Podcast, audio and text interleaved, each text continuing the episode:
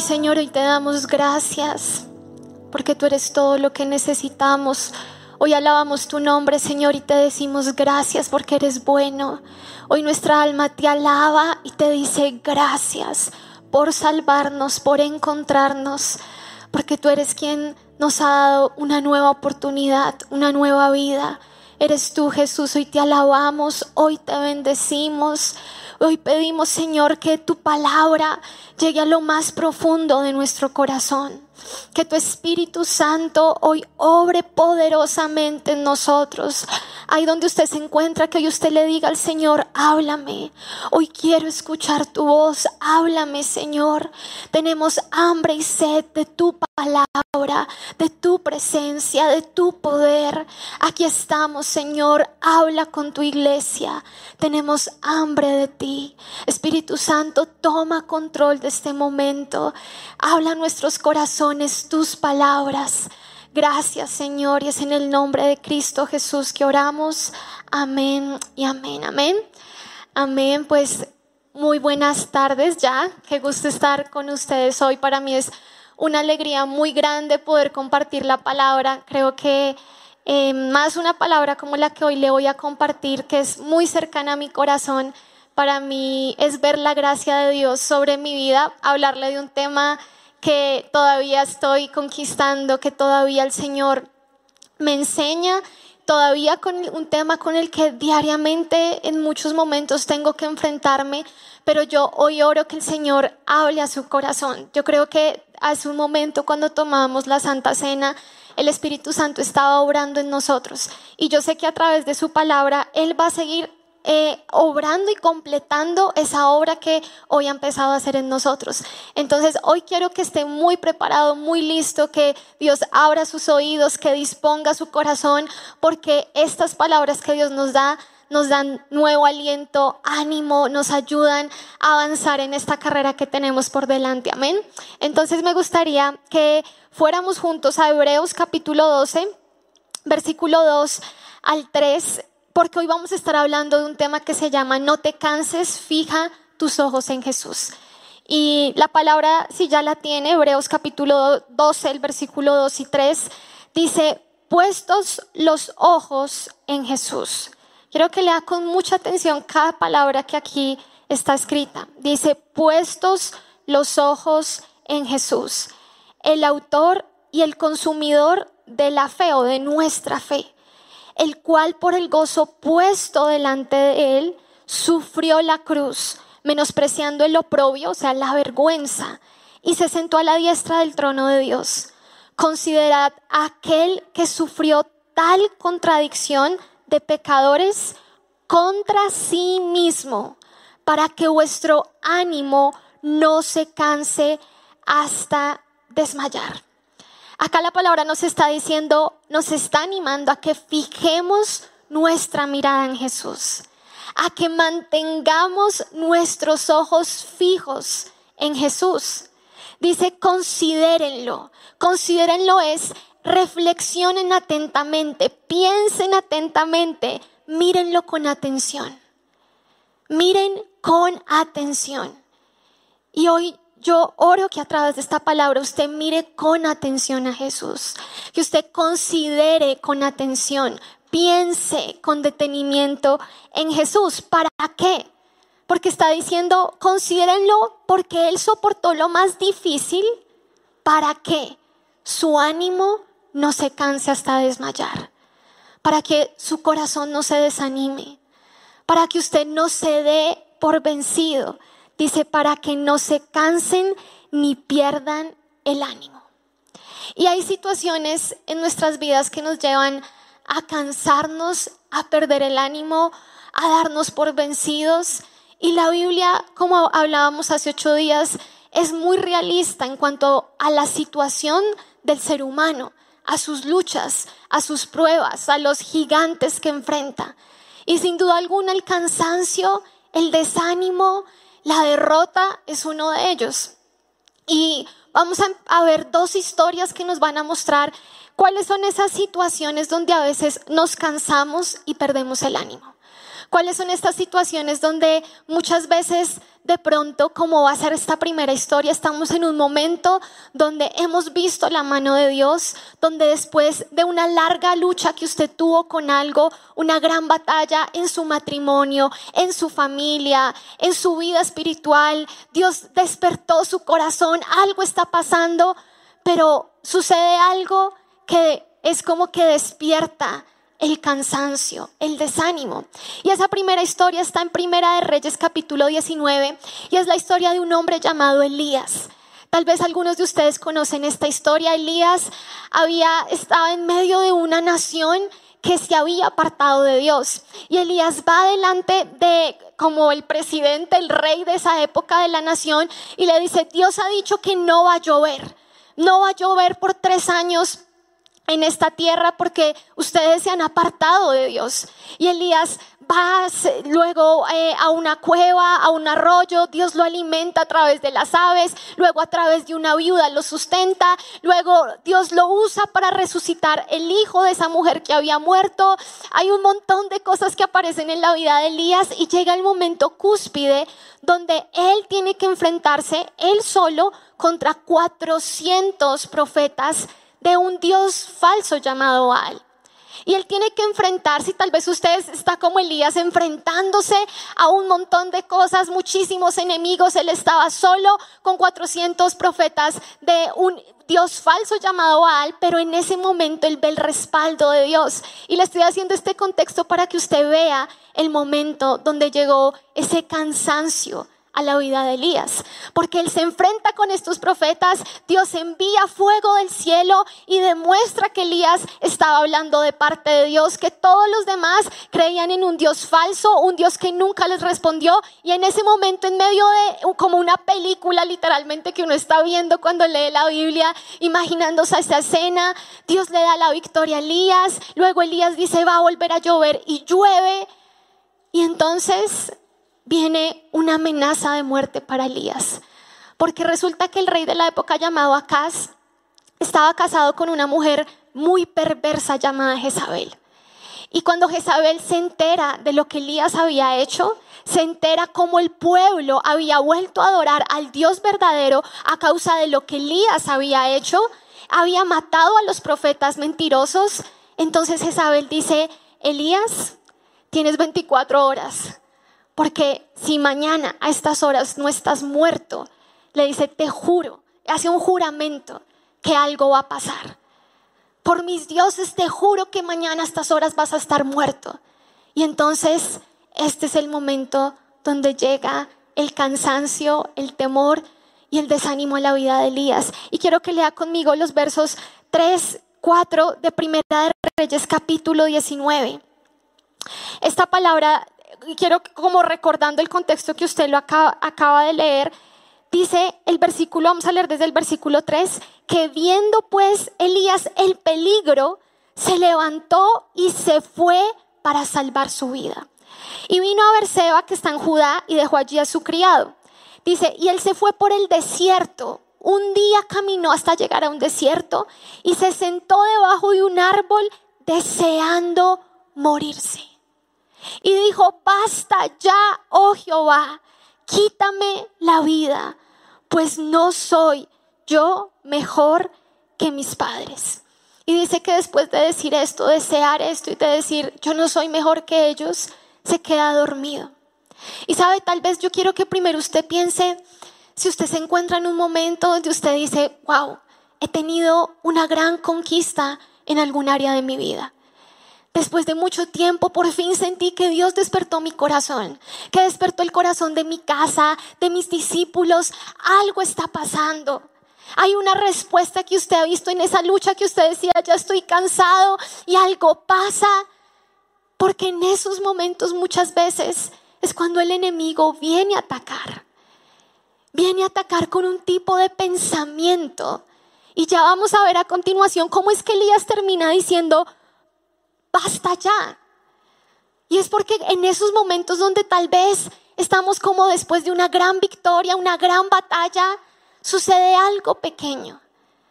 Algo pequeño, ¿sabe? La amenaza de Jezabel era pequeño a comparación de todo lo que Elías había enfrentado. Pero es algo pequeño, no sé si le ha pasado, mucho más pequeño de lo que usted en el pasado ha enfrentado, pero que a usted le hace pensar, ¿de qué sirve todo lo que había conquistado? Es ese pensamiento que te lleva a decir, ya basta, ha sido inútil todo lo que he hecho. Yo pensé que ellos habían cambiado y mira otra vez. Yo pensé que yo ya había superado esto y mira otra vez.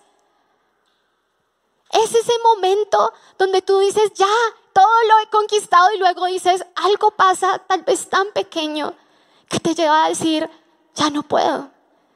Y saben, es tremenda esta palabra porque cuando Dios encuentra a Elías le dice, Elías, ¿qué haces acá? Y Elías en el versículo 10 le dice, es que el pueblo ha quebrantado tu pacto y el pueblo ha ido tras otros dioses y el pueblo ha matado a tus profetas, lo cual era cierto. Pero Elías había orado, fuego había caído del cielo, el pueblo se había postrado, arrodillado y había dicho, tú eres Dios.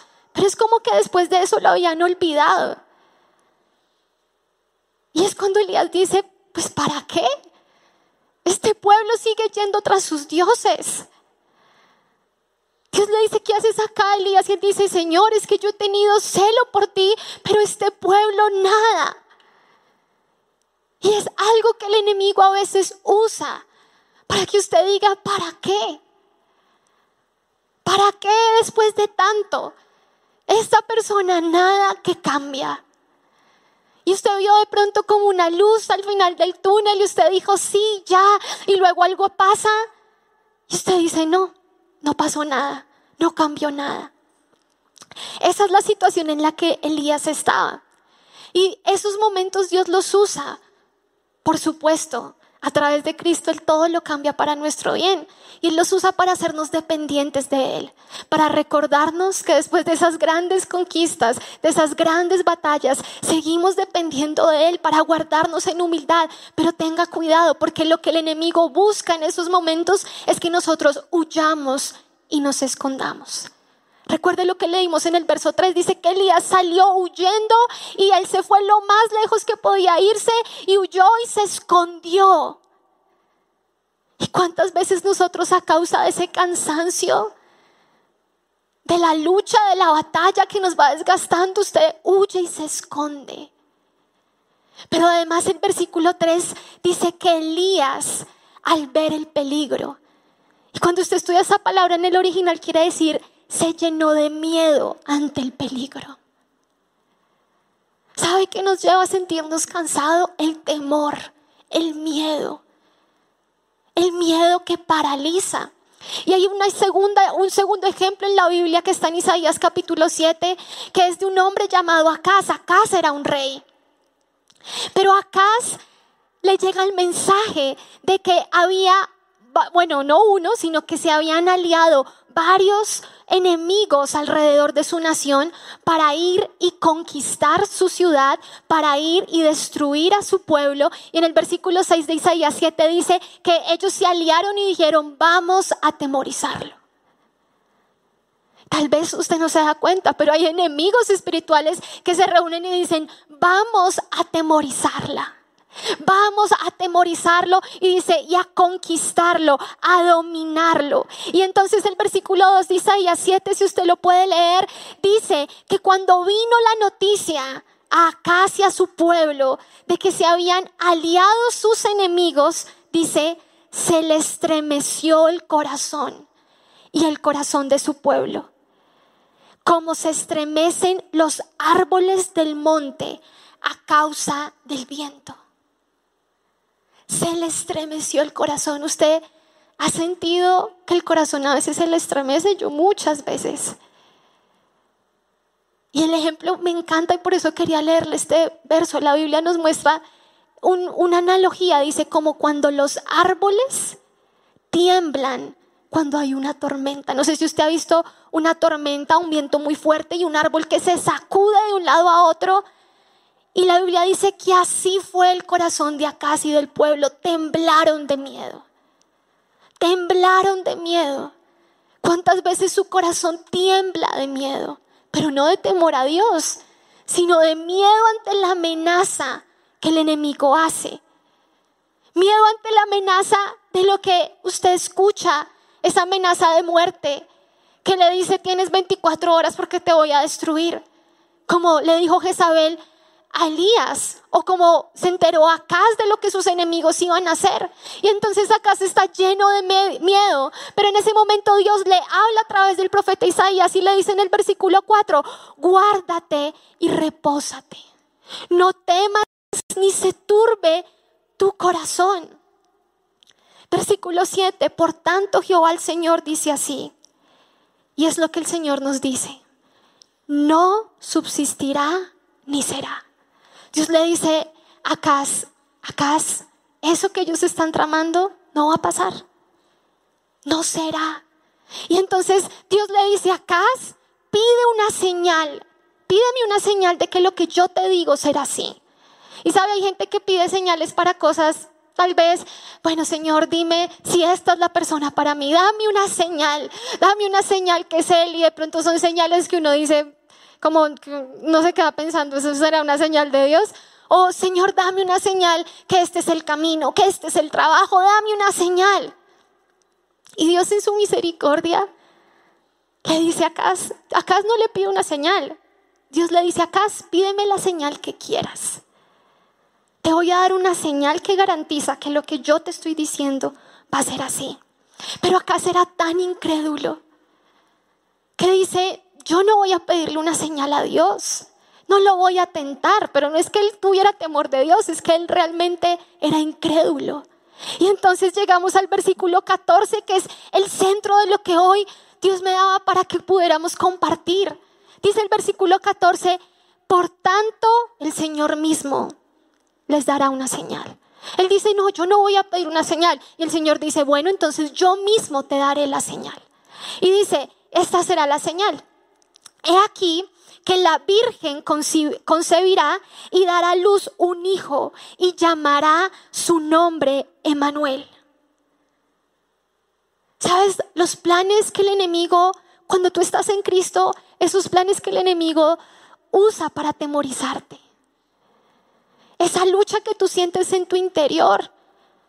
Tú sientes que el orgullo se levanta como un enemigo enorme, la inmoralidad, la mentira, y tú dices, Dios mío, pero el Señor te dice, no, no temas.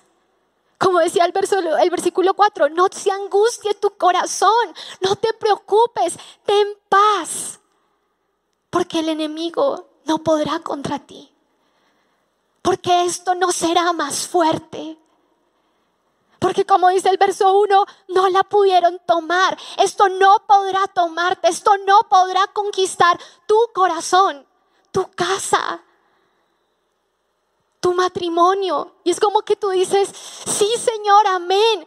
Pero luego llega el momento y si tú no tienes esta señal, tú vas a dudar y vas a olvidar. Y esta es la razón por la que cuando recibimos la palabra decimos sí, pero luego si no tenemos en mente la señal que Dios le dio a Cas, cuando llega eso, nos llenamos de temor y decimos, no puedo recordar. Y usted dice que era y trata de buscar en su devocional que era lo que Dios me había hablado, las notas de la prédica, que era, que era, y como que usted no logra, está lleno de angustia.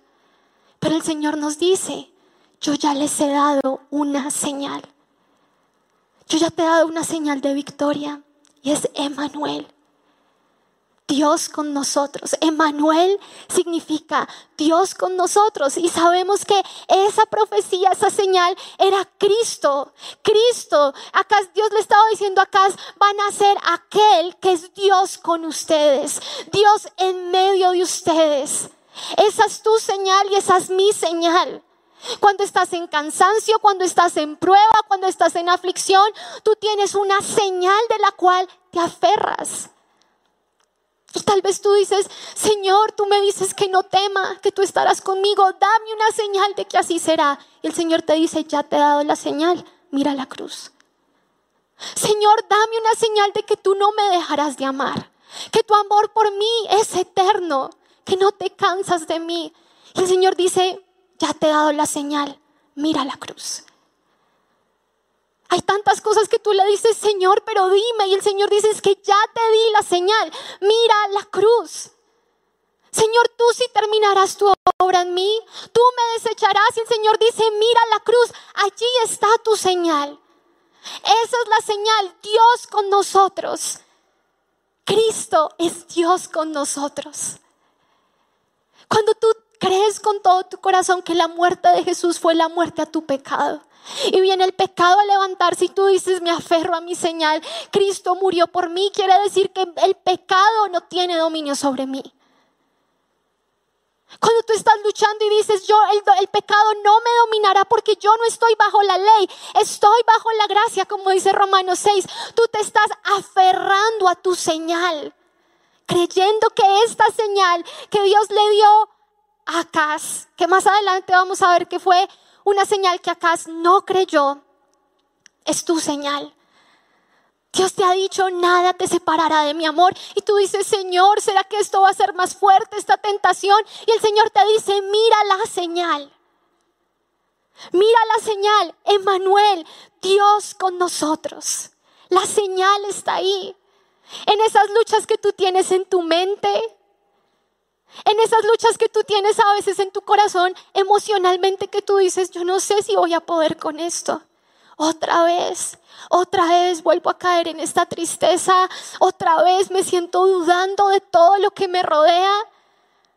Pero cuando tú miras la señal y tú crees que la muerte de Jesús, su vida, su resurrección, son la señal de Dios para ti, de que tú no serás vencido. La cruz es la señal de que al final habrá victoria.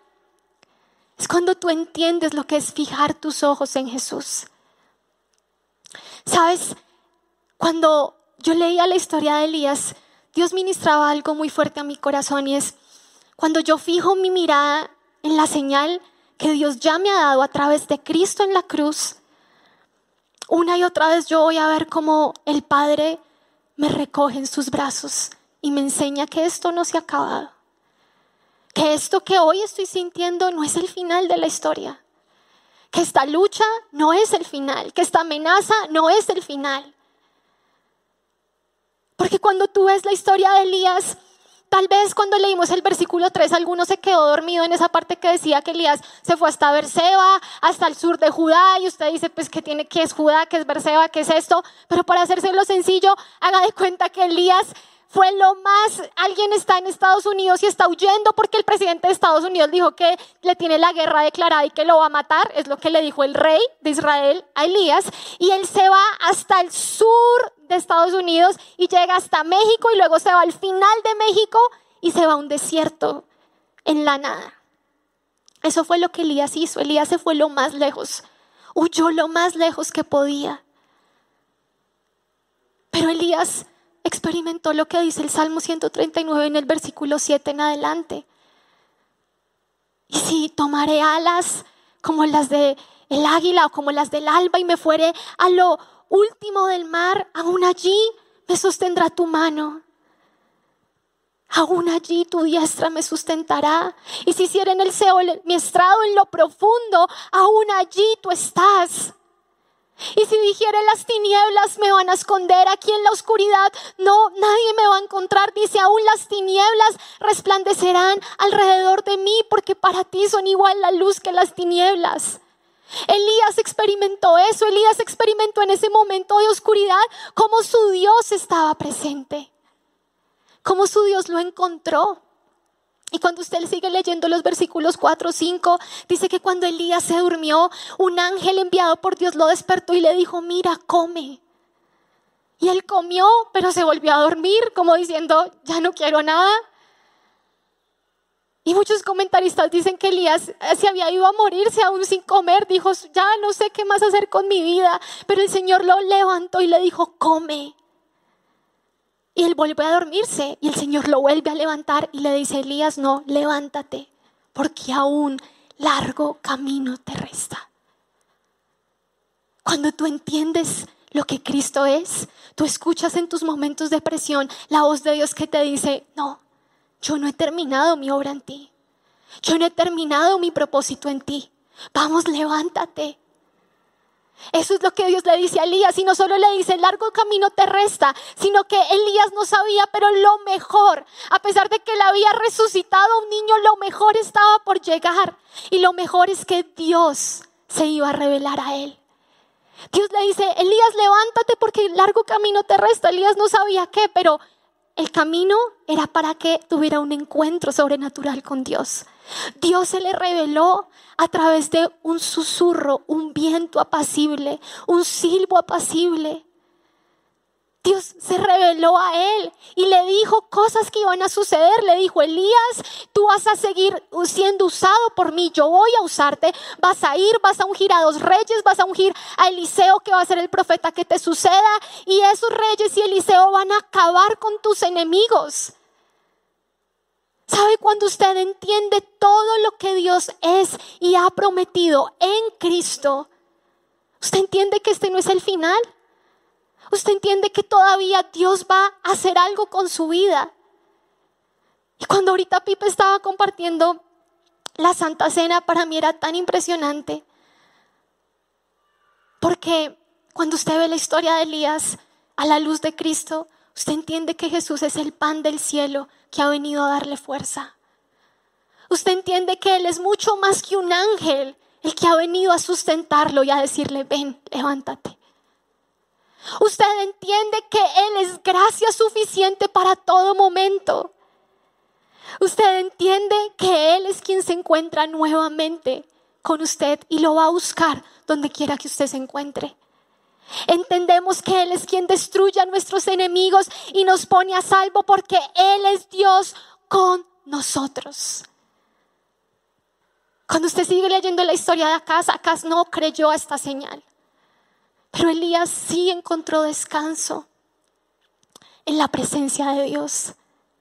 Y sabe, en ese monte, porque luego Elías Dios lo lleva a un monte, en ese mismo cuando le dice, camina, te queda todavía harto camino, él va a un monte y en ese monte es el monte de Oreb. Ahí mismo Dios se había revelado solamente a otra persona. En la Biblia solo se registra que a dos personas Dios se le reveló y fue a Elías y a Moisés en ese monte.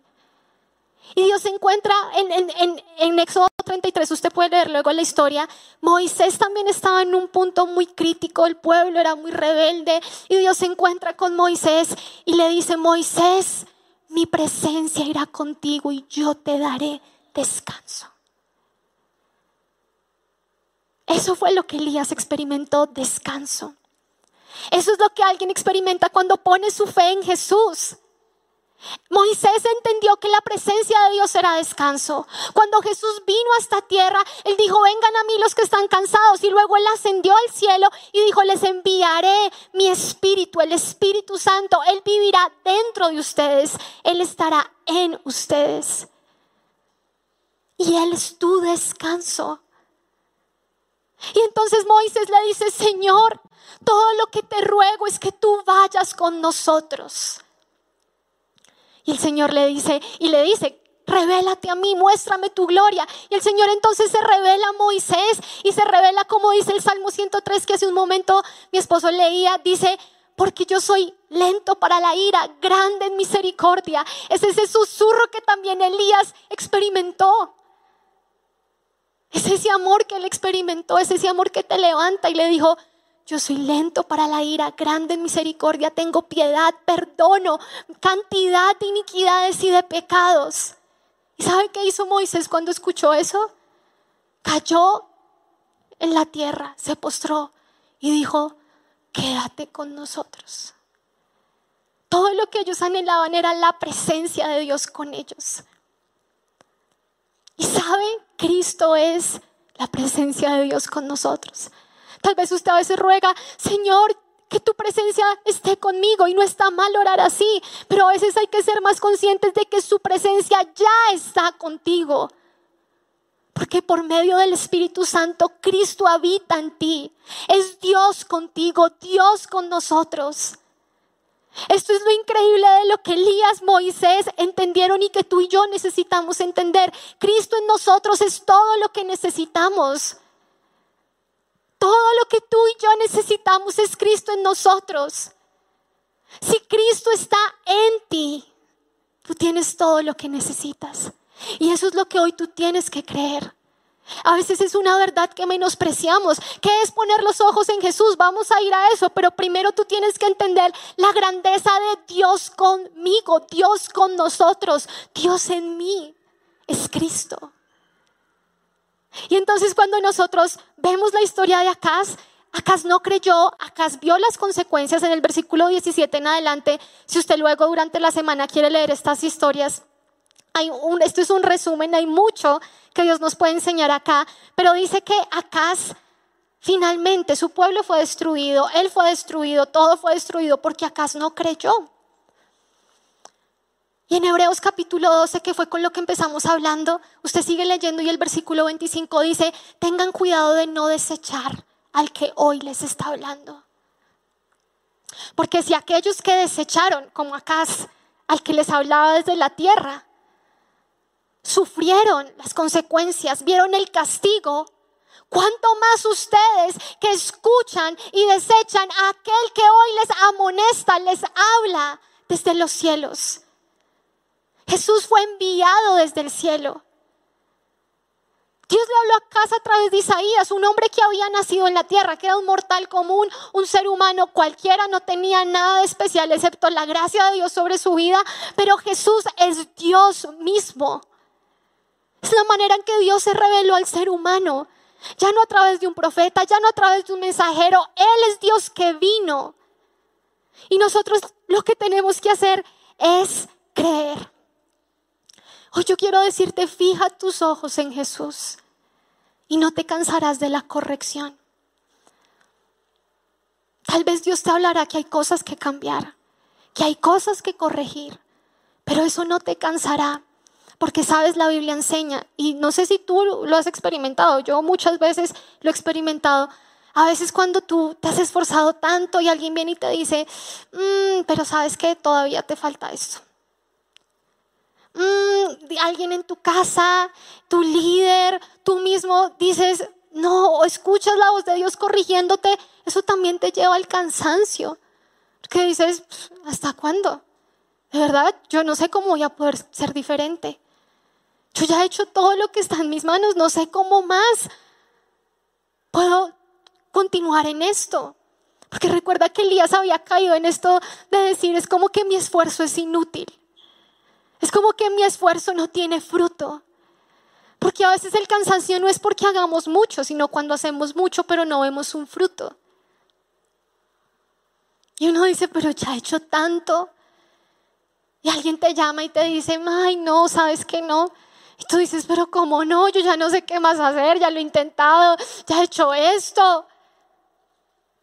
Y en Hebreos 12, el Señor conoce que la corrección nos puede cansar y él dice en el versículo 5, ya han olvidado las palabras de exhortación o de aliento que como a hijos se les dirigen diciéndoles, hijo mío, no tomes a la ligera la disciplina del Señor, ni desmayes, ni te desanimes cuando te reprende. Pero cuando tú fijas tu mirada en Jesús, la corrección no te desanima, no te cansa, sino que te impulsa. Fija tus ojos en Jesús para que la corrección no te desanime, sino que te impulse. Pero ¿cómo me va a impulsar? Cuando tú sigues leyendo Hebreos 12, dice la Biblia que el Señor, aquel que corrige es porque lo ama y porque lo está santificando, es decir, lo está haciendo como Él es. Cuando tú pones tu mirada en Jesús y viene la corrección o viene eh, la disciplina o viene algo que tú dices, algo falta acá o alguien te dice, oye, creo que en esto puedes hacer esto mejor. Tú no te cansas y dices, ay, entonces yo no hago nada, estoy mal, estoy lo peor, no he hecho nada, nada de lo que hago sirve. Sino que tú dices, Señor, tú me amas. Eso es lo que yo veo en Cristo, que me amas. Y por cuanto me amas, esto no me cansa, al contrario, me impulsa. Sabes, Dios corrigió la perspectiva de Elías. Y cuando tú sigues leyendo la historia de Elías en Primera Reyes 19, Dios entonces lo sustenta, Dios le dice que este no es el final, Dios se revela a él, Dios le manifiesta su gloria. Y entonces le dice, Elías, todavía hay siete mil dentro de este pueblo, de esta nación, que no, han, no se han arrodillado ante ese Dios falso llamado Baal. Porque Elías había dicho, Señor, es que yo soy el único, soy el único que queda. Y el Señor le dice, Elías, tu perspectiva es equivocada. No eres el único. yo he preservado otros siete mil, como tú. Y sabes, a veces el cansancio viene porque nuestras perspectivas son tan limitadas, tan equivocadas. Tú dices, es que lo que yo hago no da fruto y el Señor te dice, hay siete mil. ¿Tú crees que no hay fruto en lo que tú haces? Pero es que tú no tienes la perspectiva. Por eso nosotros necesitamos ver a Cristo, porque Cristo es la perspectiva de Dios. Cristo es la sabiduría, dice la Biblia, y la sabiduría son los pensamientos, la manera en que Dios ve. Y Dios corrigió la perspectiva de Elías. ¿Y sabes qué pasó cuando tú lees el versículo 18? Dios corrige esta perspectiva de Elías y entonces Elías tomó acción en ese momento. Elías fue impulsado.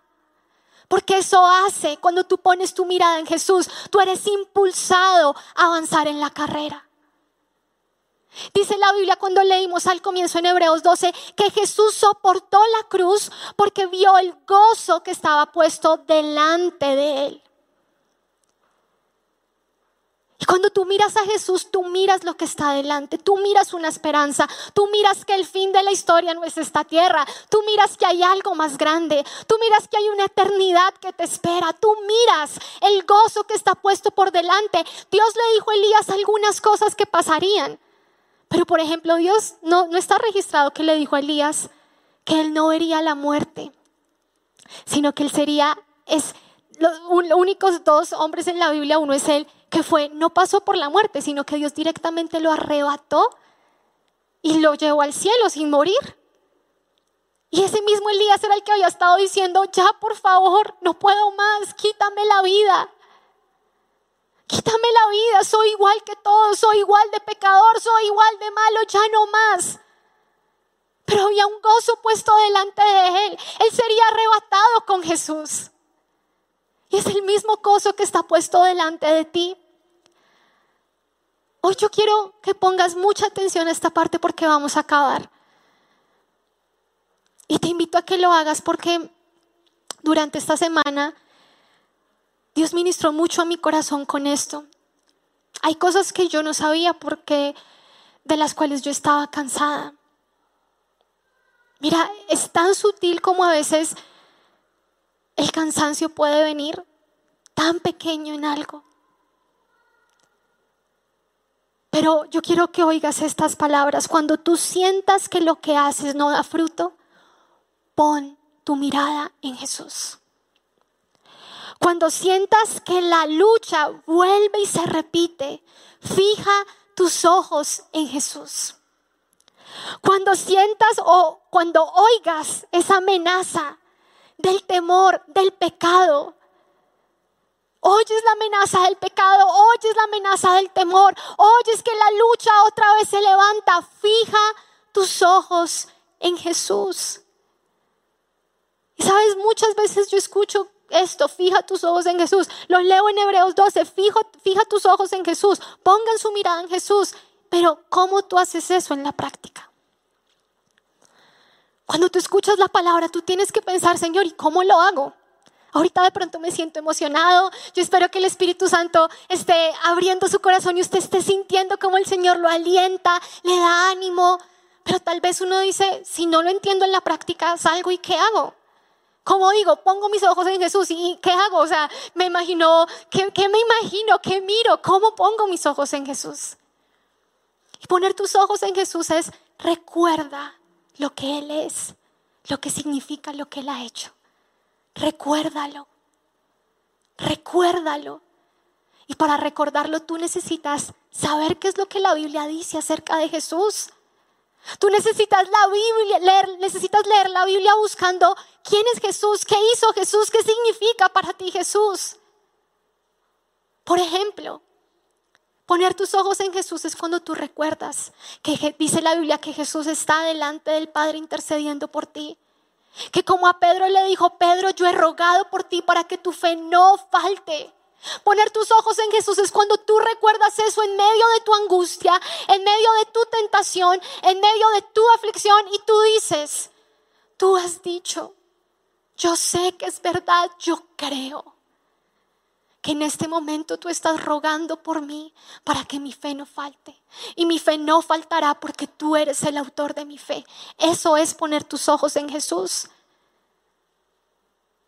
Yo antes oraba cuando leía la historia de Elías y decía, Señor, que después de esta gran conquista, por favor, no venga la amenaza del enemigo. Y luego entendí, la amenaza puede venir. Mi oración, pues, en lo posible es que no venga, pero si viene, es, ayúdame a verte para que la amenaza del enemigo, en vez de destruirme, de hacerme huir, de hacerme esconder, de hacerme desanimar, ¿sabe qué haga? Sea la plataforma para ver un milagro más de la gracia de Dios en mi vida. ¿Qué es poner tus ojos en Jesús? Es esto, por ejemplo, cuando te sientes cansado, recuerdas que Él nunca se cansó, ni nunca se desanimó, no se dio por vencido, se cansó físicamente, pero no se dio nunca por vencido hasta que terminó la obra que el Padre le había encomendado. Eso dice Isaías 42:4. Dice que no se cansó, no desmayará. Cuando tú lees Isaías 40, el versículo 28 dice, es recordar que nuestro Dios nunca se cansa. Dios dice, yo no me canso, yo no me fatigo. ¿Qué es poner tus ojos en Jesús en medio del cansancio? Cuando tú lo miras a Él y tú dices, tú nunca te cansaste. Y entonces escuchas la promesa de Dios que te dice, si tú pones tu fe en Jesús, esa fuerza está en ti. Lees Isaías 40, 29 al 31 cuando dice que los jóvenes se cansan, que muchos flaquean, pero tú entiendes que Dios te ha prometido en Cristo que Él te dará las fuerzas cuando estás cansado, que Él multiplicará tus fuerzas cuando tú no tienes ninguna, cuando te sientes débil, que aunque los más fuertes se cansen, se fatiguen, caigan, tú tendrás nuevas fuerzas. Tú correrás y no te cansarás, dice esta palabra. Tú caminarás y no te fatigarás. ¿Por qué? Porque estás viendo a aquel que nunca se fatigó hasta completar su misión. Estás viendo a aquel que nunca se dio por vencido. A través de Cristo tú estás viendo al Dios que no se cansa, lo ves en Cristo y Él está en ti. Entonces esa fuerza está en ti. Tienes que creer. Esto es lo, último para que nosotros oremos hoy. ¿Cómo más pongo mis ojos en Jesús? ¿Qué significa poner mis ojos en Jesús? ¿Recuerdas cómo Dios sustentó a Elías con esa comida? si tú estudias la Biblia, ya la has leído, sabrás que no es la primera vez que Dios sustentaba a Elías con comida, que cuidaba de él, a través de cuervos, a través de una viuda, ahora envió un ángel. Cuando tú pones tu mirada en Cristo, quiere decir que tú recuerdas que Jesús dijo de sí mismo que Él es el buen pastor. En Juan capítulo 10 Él dijo, yo soy el buen pastor. Y cuando tú estás en ese momento de desánimo, donde el temor te ataca, quiero que escuches esto para que oremos. Dice, el buen pastor te lleva a delicados pastos y te hace descansar. Dice el Salmo 23, que es poner tu mirada en Jesús. Es cuando tú lees la historia de Elías y dices, a mí no es un ángel, sino es el buen pastor, el que me lleva a pastos delicados y me hace descansar. Es el que conforta tu alma y te guía junto a corrientes de aguas tranquilas. Aguas tranquilas en tus emociones, aguas tranquilas en tu mente, aguas tranquilas en ese corazón que se está estremeciendo dentro de ti. Él es el buen pastor que te guía a aguas tranquilas, que te alimenta y renueva tus fuerzas.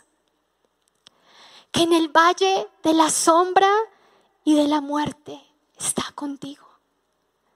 Y es cuando tú puedes decir, no temeré mal alguno porque tú estás conmigo.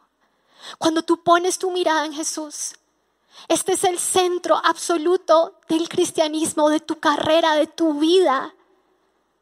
Este es el centro de lo que significa perseverar hasta el final sin que tu ánimo se canse ni desmaye. Es que tú pones tu mirada en Él y recuerdas que en ese momento, por más oscuro que esté, Él ha dicho, yo soy el buen pastor que está contigo en el valle de la sombra y de la muerte. Y entonces tú te levantas y tú dices, no temeré mal alguno, tú estás conmigo. Y en ese valle, aún allí, tú me infundes nuevo aliento y tú me reconfortas. Y delante de mis enemigos, delante de tus enemigos, el buen pastor prepara una mesa y te sienta a su mesa. Y como hace un momento Pipe hablaba, en esa mesa Él te reconforta con su vino y con su pan, su sangre y su cuerpo, su cruz, su sacrificio. Mientras hay una batalla alrededor tuyo, Él te sienta a la mesa. Te dice, ¿estás cansado? Toma. Sientes que no puedes más, toma mi pan. Siéntate a esta mesa. Siéntate en mi mesa porque mientras tú te sientas, Él con su propia sangre ya venció a tus enemigos. Yo no sé cuál es el enemigo tuyo en esta mañana, en esta tarde. ¿Cuál es el pecado que te acecha? ¿Cuál es la debilidad? ¿Cuál es la mentira del enemigo? ¿Cuál es ese desánimo, ese cansancio, esa depresión? Pero hoy mira a Jesús, fija tu mirada en Cristo. Recuerda lo que este salmo dice, lee la Biblia a la luz de Cristo. Lee el Salmo 23, lee la historia de Elías a la luz de Cristo. Porque entonces sentirás como Él te reconforta y te da nuevas fuerzas. Así que yo quiero invitarte que ahí donde tú estás te pongas de pie o cierres tus ojos, como tú estés mejor allá en tu casa. Y hoy vamos a tener ese tiempo donde el buen pastor te hará descansar. Jesús, queremos verte. Señor, yo quiero verte. Necesitamos fijar nuestros ojos en ti para que nada más pueda venir a hundirnos, hacernos sentir derrotados, hacernos huir lejos de ti, a que nos escondamos. Padre, yo te pido en esta hora, levanta las manos que están cansadas. Levanta las rodillas que están paralizadas. Tú eres nuestra senda derecha. Jesús, tú eres esa senda que no nos deja salirnos, que nos guía, que nos sana que nos guía por sendas de justicia. Hoy a través de la canción que hoy vamos a cantar, yo te animo a que tú vuelvas al único lugar donde tu alma descansa. Yo te animo a que tú que estás muy cansado de ir de aquí para allá y apenas tienes fuerzas para acercarte a Jesús,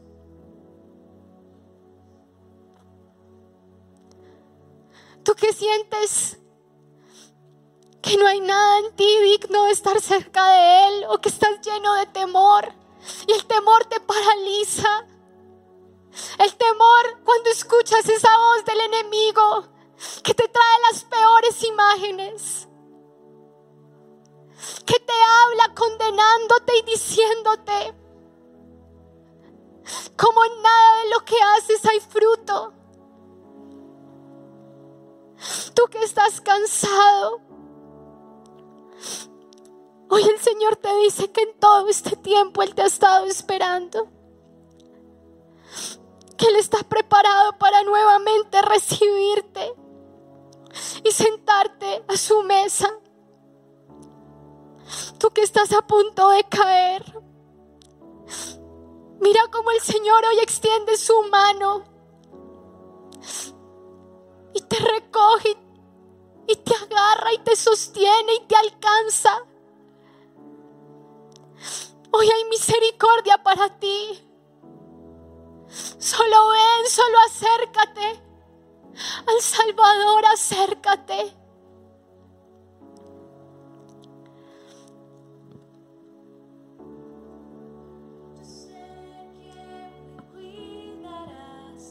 todo estará muy bien, príncipe de paz.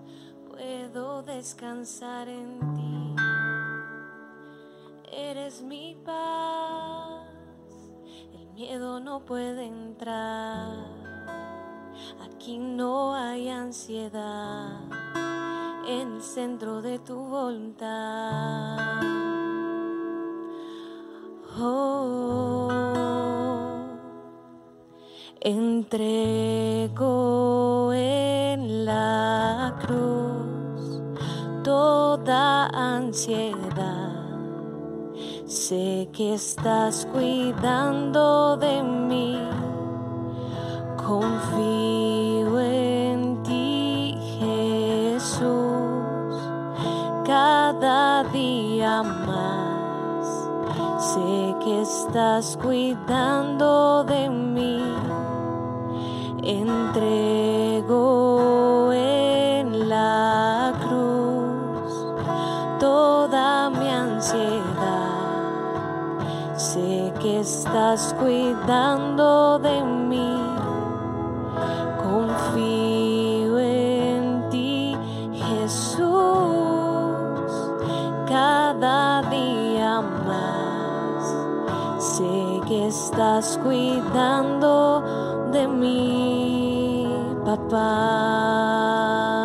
Y dile, Señor, yo quiero creer todo lo que tú eres en Cristo para mí. Padre, yo creo en todo lo que Cristo es para mí, todo lo que tú has revelado de ti en Cristo. Lo quiero para mí, tú eres mi paz. Aquí no hay miedo, aquí no hay derrota, aquí no hay cansancio. Cuando vengo al único lugar donde descanso. Hoy entrega ese pecado, hoy entrega ese orgullo, hoy entrega esa incredulidad. ¿Cómo vamos a desconfiar de ti? ¿Cómo vamos a ser incrédulos?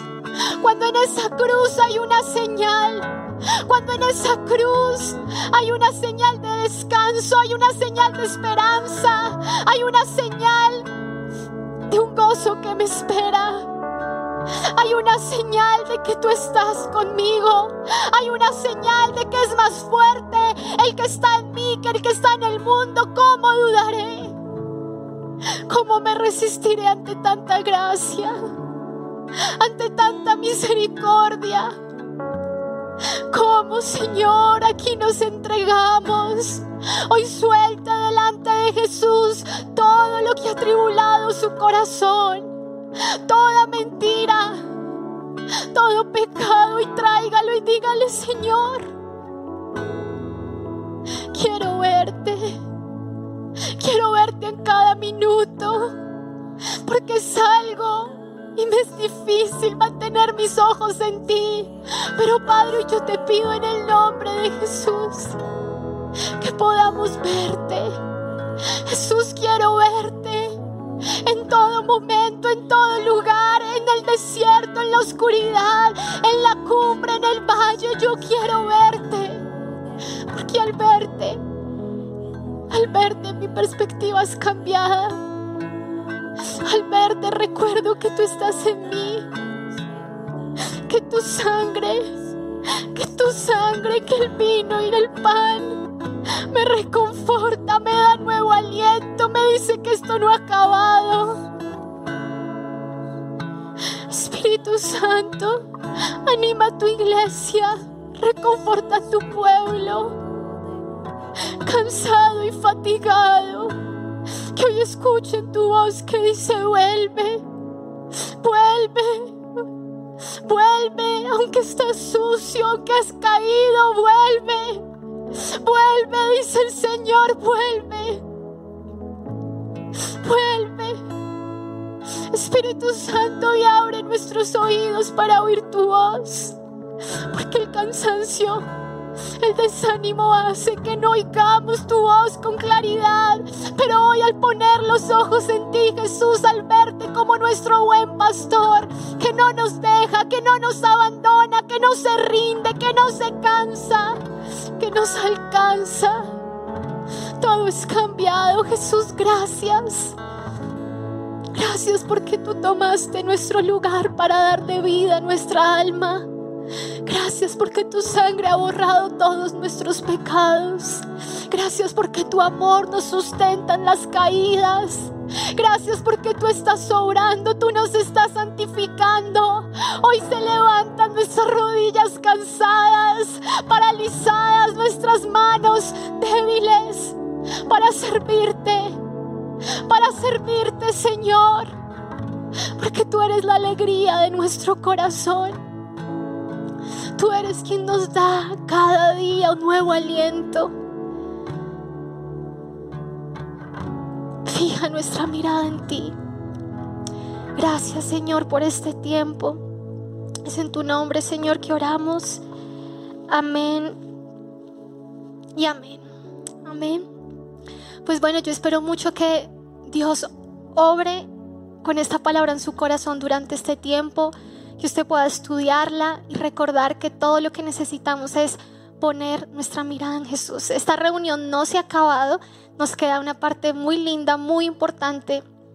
Así que por favor siga conectado, ya estamos por acabar, pero aún no se acaba y vamos a seguir con nuestra reunión.